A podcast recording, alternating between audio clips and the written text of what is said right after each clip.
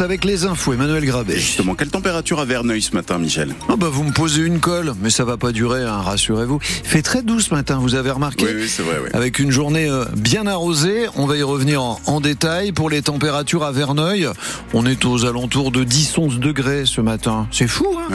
Il fait 11 degrés sur euh, Évreux, Rouen ou encore Le Havre actuellement. On regarde de près la carte de vigilance juste après les infos, car la pluie est sur notre... Elle est partout sur euh, le radar de Météo France. On est en jaune, nos voisins sont au orange, on va y revenir euh, après l'info. Et puis on fait toujours la route ensemble au 02 35 07 66 deux fois. Tiens, justement, deux mois après le passage de la tempête Kiran, certains sinistrés n'ont toujours pas retrouvé leur logement. Baloté en ce moment d'hôtel en Airbnb. On est à Harfleur ce matin en Seine-Maritime. Le 2 novembre dernier, le toit de la résidence Pandora s'envole. 16 logements sont évacués en urgence.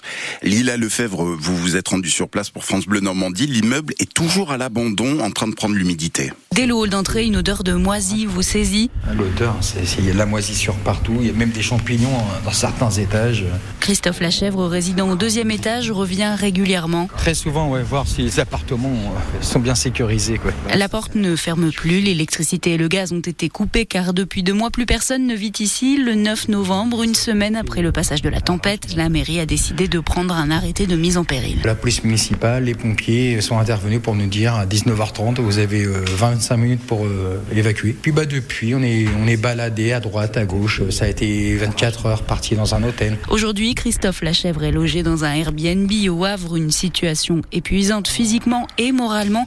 Mais surtout, ce riverain est en colère car les travaux traînent et l'immeuble se dégrade. Ils ont laissé pendant 12-13 euh, jours comme ça, sans bâchage, avec la météo qu'on avait reçue.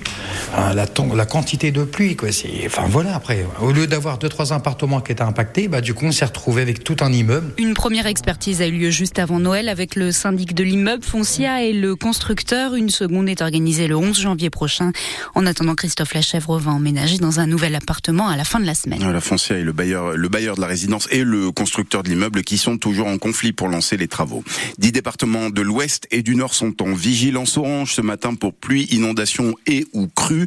L'Orne et la Manche notamment, l'Eure et la Seine-Maritime sont en jaune. On y revient après les infos.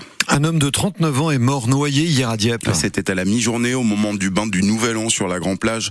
Euh, la victime n'a pas pu être réanimée malgré l'intervention rapide des secours. Lucie Amadieu, vous nous racontez ce qui s'est passé? Les sauveteurs en mer viennent de rentrer au port après avoir surveillé le premier bain de l'année 2024 quand leur bip sonne. Un homme est en difficulté dans la mer. Selon un membre de la SNSM de Dieppe, une équipe de sept secouristes est immédiatement envoyée sur la plage. À leur arrivée, la victime est sur les galets déjà sortis de l'eau. Des sauveteurs côtiers l'ont récupéré au large dans une bande de 30 mètres à partir du rivage. Au moment de cet accident, la mer était à marée haute avec pas mal de vagues, mais pas de quoi provoquer l'interdiction Et c'est justement à cause des mauvaises conditions météo que le, dernier bain de 2023 a été annulé au Tréport dimanche. Hier encore, un choc frontal sur la nationale 13 a fait trois blessés. C'était un peu avant 13 h à Chaigne, à la frontière Eure-Yvelines. Un homme d'une cinquantaine d'années, gravement touché, a dû être hospitalisé à Ivreux. Dans l'autre voiture, un homme de 37 ans et un enfant de 9 ans ont été plus légèrement atteints. Il a fallu les renforts des pompiers du Havre, de Montivilliers et de Ponto de Mer pour venir à bout de l'incendie du Leclerc d'Onfleur hier matin. Le centre commercial de 8000 mètres carrés a été entièrement détruit par les flammes. Le directeur du magasin va porter plainte. Le vigile qui faisait ses rondes à ce moment-là assure qu'il y a eu une intrusion. Les, pompiers déplorent de leur côté une défaillance du système d'extinction automatique d'incendie. Vous lirez sur francebleu.fr que 130 salariés sont au chômage technique au moins pendant un mois. Réveillon du Nouvel An et quelques débordements recensés en Seine-Maritime. La préfecture a donné le bilan hier. Sept personnes ont été interpellées dans la nuit de dimanche à lundi. Les pompiers ont dû intervenir 240 fois. Des chants antisémites, des slogans nazis scandés dans le métro parisien par un groupe d'adolescents. La scène filmée fin octobre dans le métro parisien avait fait le tour des réseaux sociaux.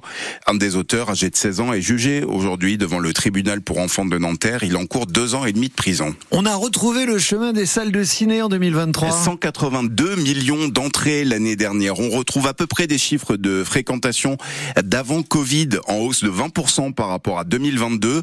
Dans le top 10 des films les plus vus l'année dernière, Super Mario Bros, Barbie, mais aussi deux films français au-delà des 3 millions de spectateurs, Astérix et Obélix, l'Empire du Milieu, et les Trois Mousquetaires, dont le deuxième volet, Milady, est toujours en salle.